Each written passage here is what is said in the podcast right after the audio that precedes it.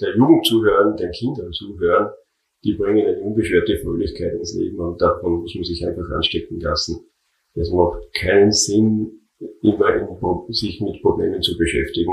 Man muss einfach Lösungen suchen und immer einen Schritt vorauszuschauen und positiv in die Zukunft zu schauen. Klimaschutz? Äh, ganz schön kompliziert. Das ändert sich jetzt. Wir widmen uns der größten Herausforderung unserer Zeit. Werde mit Klimadialog zum Klimaschutzprofi. Lösungen und Hintergründe der Klimakrise werden endlich verständlicher. PionierInnen und tapfere EntscheiderInnen weisen uns mutige Wege in die Zukunft. Diskussionen zwischen Theorie und Praxis zeigen, wie wir gemeinsam die Krise bewältigen können. Und auch, was du dazu beitragen kannst. Ähm, Klimaschutz? Das ist der Klimadialog. Der Podcast von Klimaaktiv. Man schlägt die Zeitung auf und was liest man? Das Heizen wird immer teurer, der Spritpreis schnellt an den Zapfsäulen in die Höhe, Österreich ist immer noch abhängig von russischem Gas. Aber warum eigentlich? In dieser Folge bringt der Geschäftsführer der Energieagentur Österreich, Franz Angerer, Licht ins Energiedunkel. Der Energieexperte erklärt, warum es so wichtig ist, so schnell wie möglich aus Öl und Gas auszusteigen. Franz Angerer zeichnet in dieser Folge ein realistisches Bild der zukünftigen Energieversorgung, scheut aber nicht vor mutigen Lösungsvorschlägen zurück. Viel Spaß! Herzlich willkommen zu einer neuen Folge von der Klimadialog. Heute darf ich begrüßen den Geschäftsführer der Energieagentur Österreich, wie in einem Zeitungsartikel steht, unermüdlichen Kämpfer für eine nachhaltige Energiezukunft. Zuletzt Leiter des Sachgebiets Energie und Klima am Amt des Niederöster der niederösterreichischen Landesregierung und sogar Obmann eines Vereins zur Integration sozial benachteiligter Personen, also der heißt Emma aus St. Pölten, Franz Angerer. Hallo. Hallo, ja. Das sind ja jetzt viele Bezeichnungen. Wie würdest du deinen Beruf in drei Worten erklären, jemanden? Oder deine Person?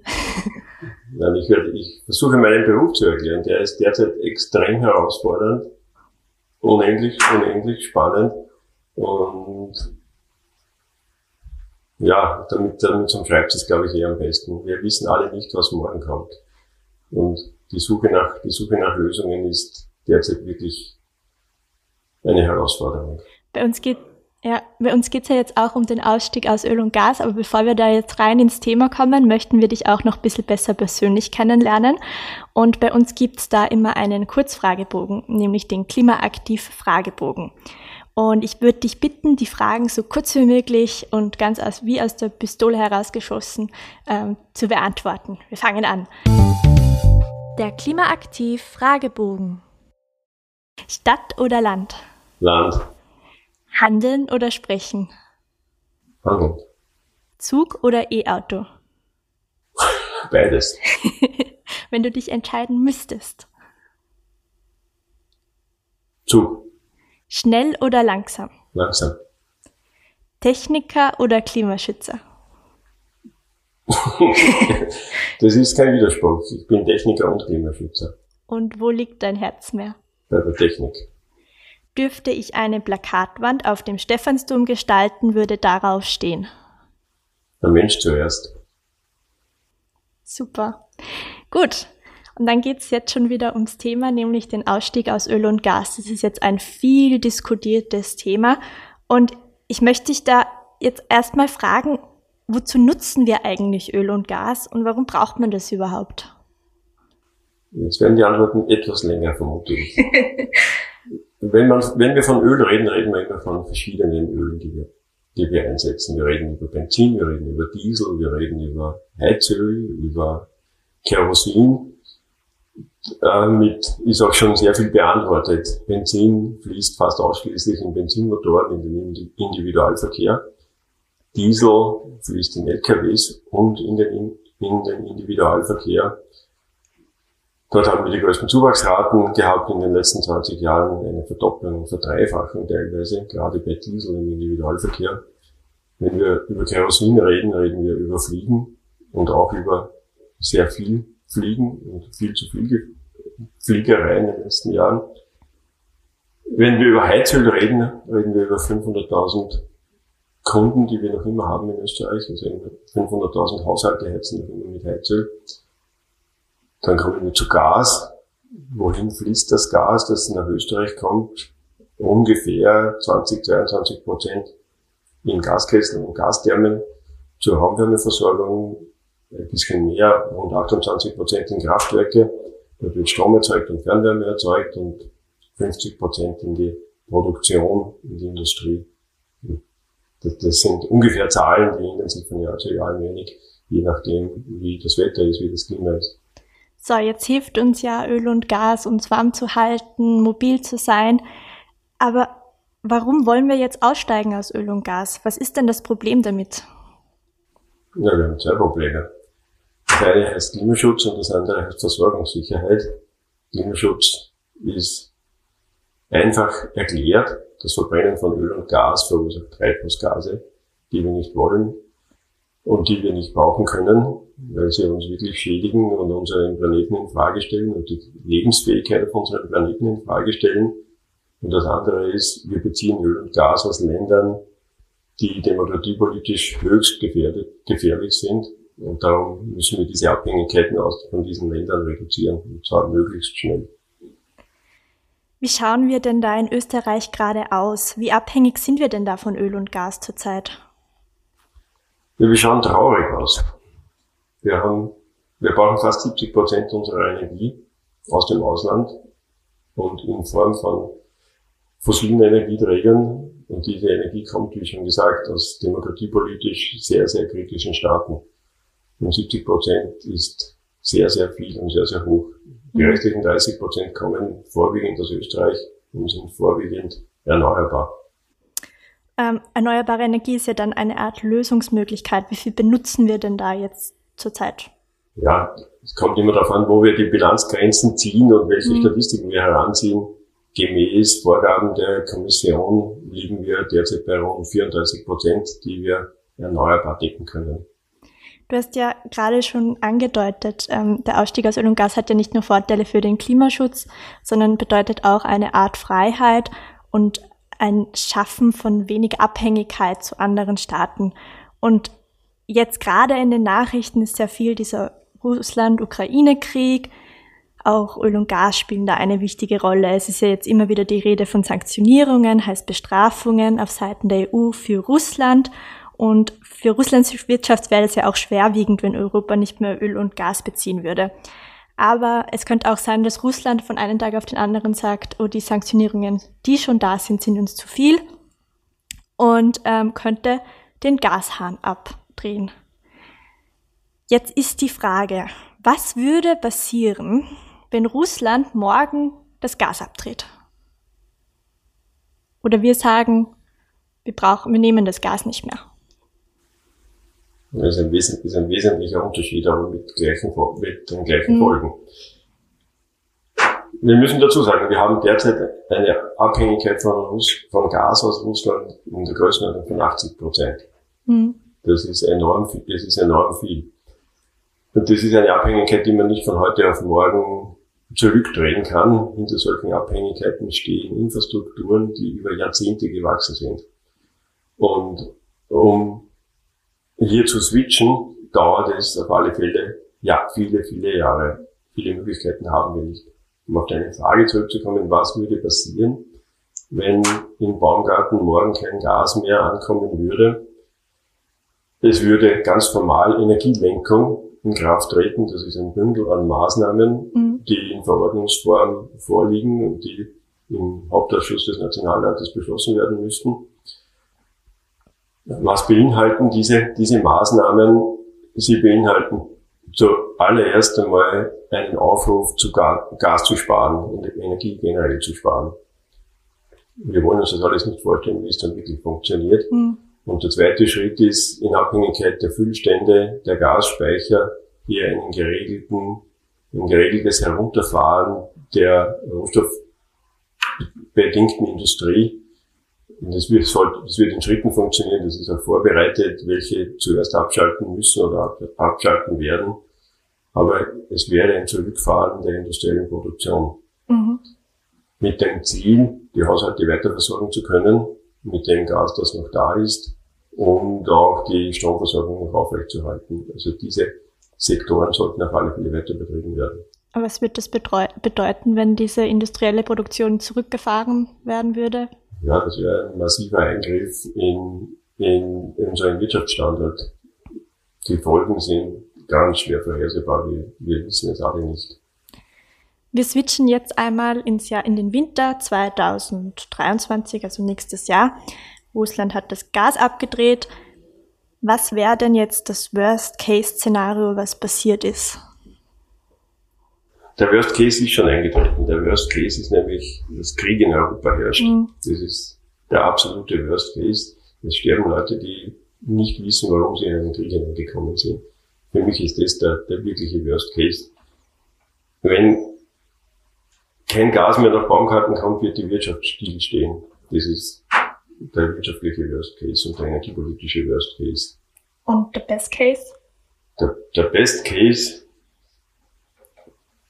jetzt auch wirklich auf energiepolitische Fragen zurückzukommen, dass sich die Speicher im Laufe des Sommers wieder füllen mhm. und das zu Preisen, die irgendwie vertretbar sind dass man, das sind immer europäische Fragen zu lösen, das kann man nicht für Österreich alleine klären, dass sich in Europa hier wieder gewisse Stabilität in der Energieversorgung einstellt, dass es gelingt, wirklich Gas, die Gaslieferanten Lieferländer auch zu diversifizieren, dass ausreichend LNG-Tanker in Europa anlegen und das alles zu irgendwie vertretbaren Kosten, die die Industrie auch verkraften kann und die die Haushalte auch verkraften können.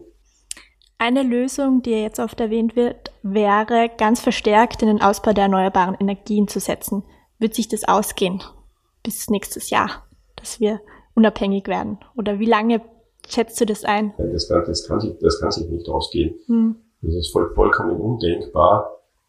Infrastruktur, Infrastrukturen zu errichten und zu bauen dauert Jahrzehnte. Mhm. Und wenn wir zurückblicken, wir haben jetzt, ich schätze mal 3000, 3000 Megawatt an Windkraft in Österreich installiert. Das hat 20 Jahre gedauert.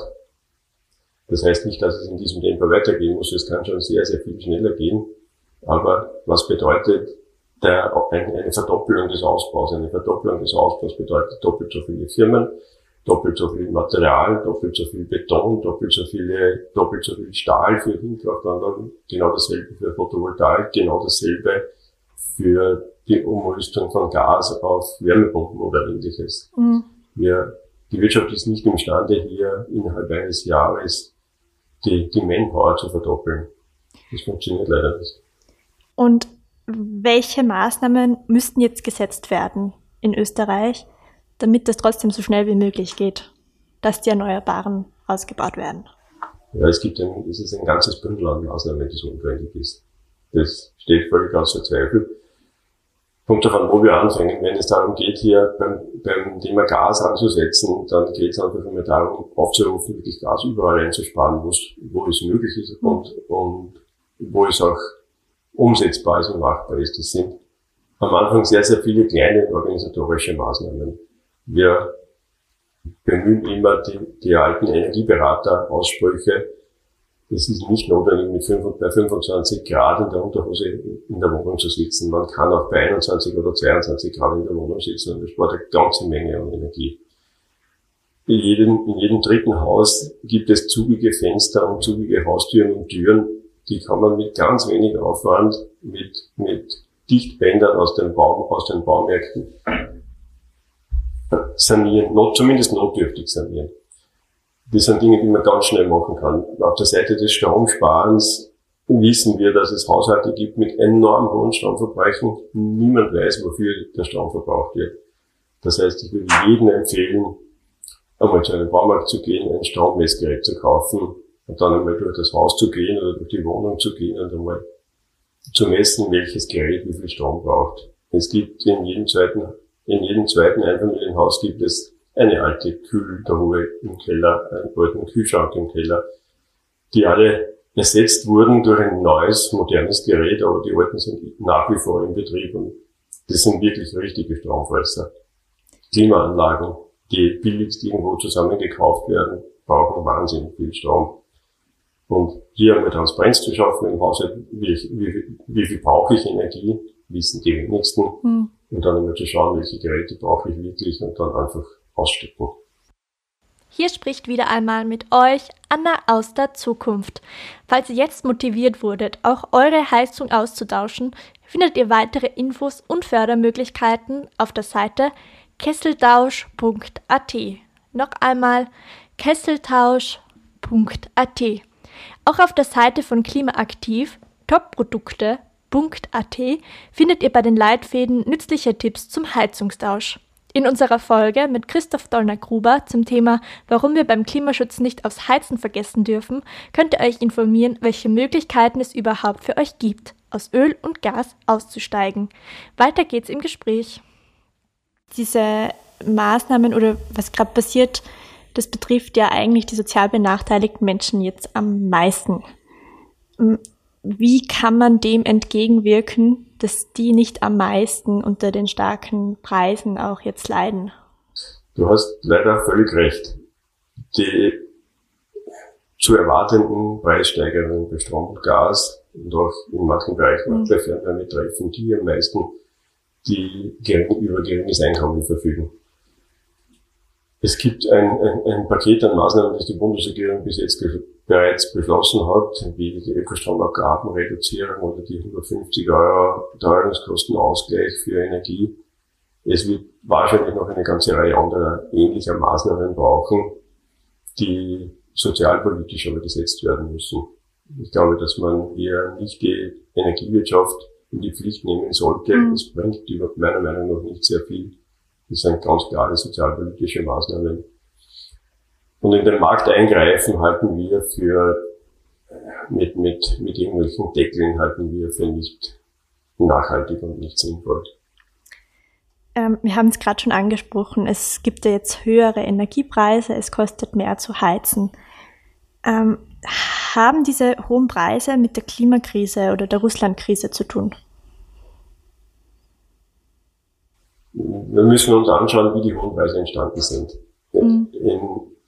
Die Preise waren über Jahre sehr, sehr niedrig und sehr, sehr, sehr, sehr weit unten im Keller. Wir hatten mit Corona einen deutlichen Einbruch bei den, einen weiteren deutlichen Einbruch bei den Preisen, weil die Nachfrage nach Energie einfach gesunken ist. Und wir sahen im Jahr 2021 mit der weltweiten Konjunkturerholung einen deutlichen Anstieg der Preise. Das hat begonnen voriges Jahr im Sommer, wo die Preise schon deutlich höher waren als im Jahr davor. Und im Herbst ist es erst richtig losgegangen. Das waren Preissteigerungen, die in allererster Linie konjunkturell bedingt waren. Und dann kam die Ukraine-Krise und dann ist alles durch die Decke gegangen. Also das ist ein Zusammenspiel dieser beiden Effekte. Und die Konjunktur kommt wahrscheinlich auch von der Corona-Krise oder wie kann man sich das vorstellen? Die der, der Anstieg in der Konjunktur war eine mhm. Folge der, der die Konjunktur ist bei Corona zusammengebrochen mhm. und ist dann wieder relativ schnell, für manche viel zu schnell, hat sie sich erholt und ist wieder gestiegen und damit sind auch weltweit die Verbräuche wieder gestiegen. Das ist nicht nur ein europäisches Phänomen, dass die Gaspreise im letzten Jahr in die Höhe gegangen sind. Das ist weltweit so passiert. So, jetzt kommen wir wieder zurück zu diesen Lösungsmöglichkeiten von Abhängigkeit von Öl und Gas.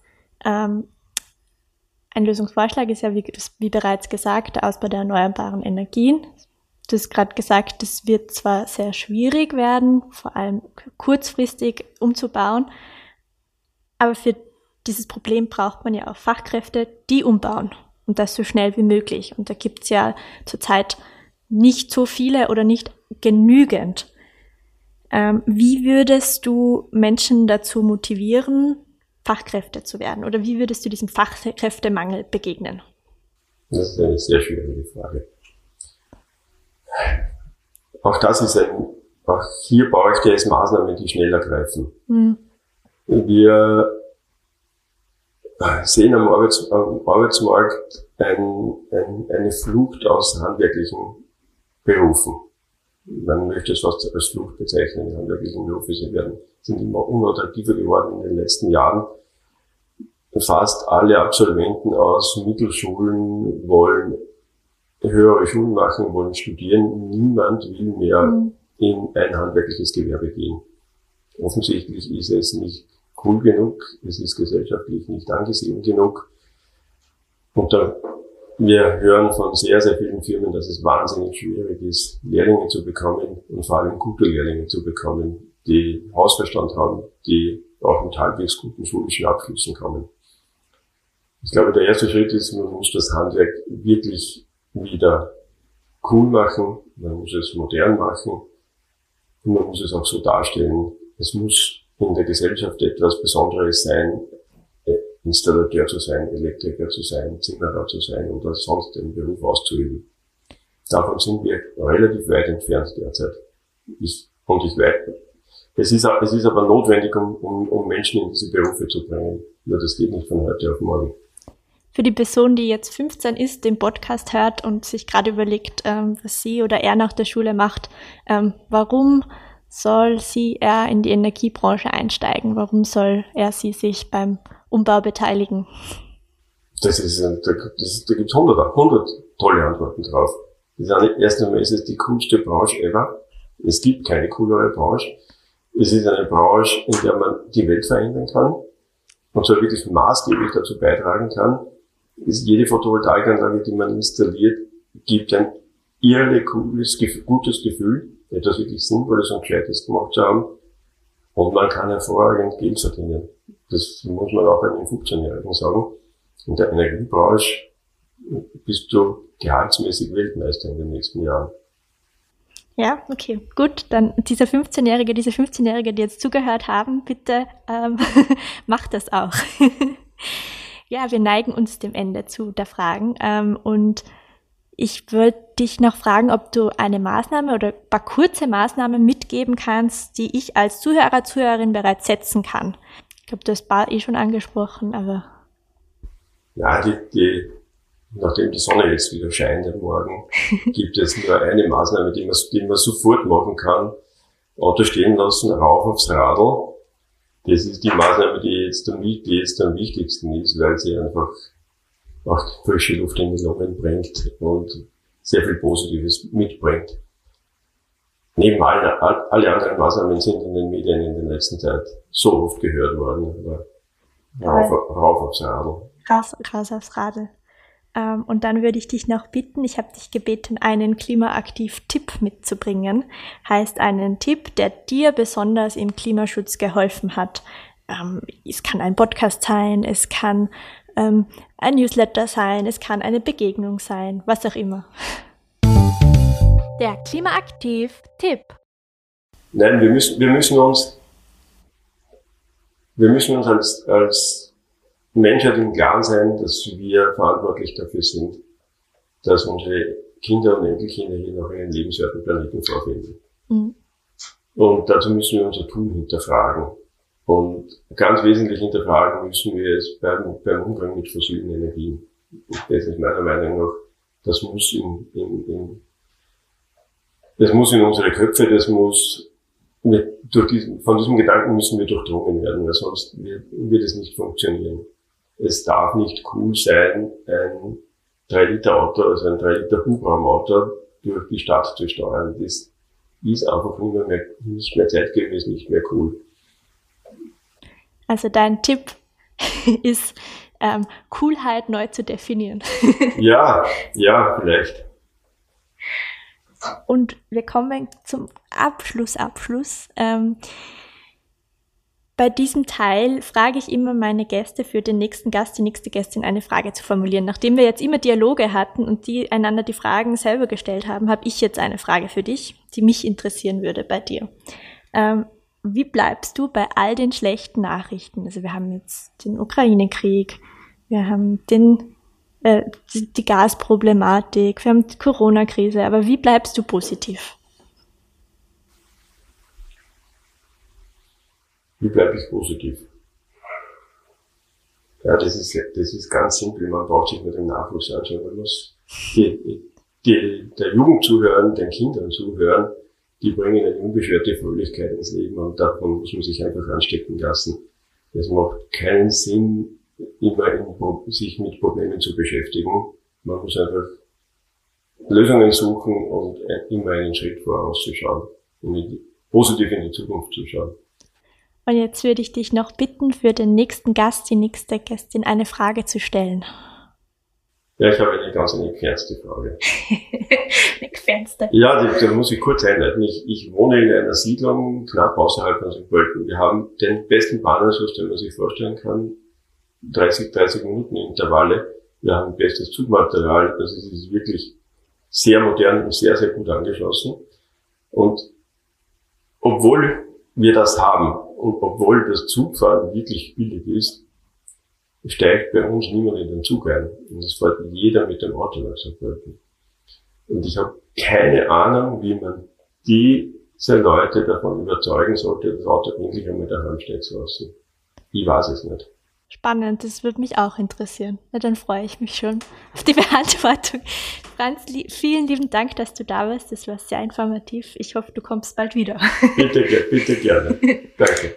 Das war der Klimadialog, ein Podcast von Klimaaktiv, der Klimaschutzinitiative des Bundesministeriums für Klimaschutz, Umwelt, Energie, Mobilität, Innovation und Technologie.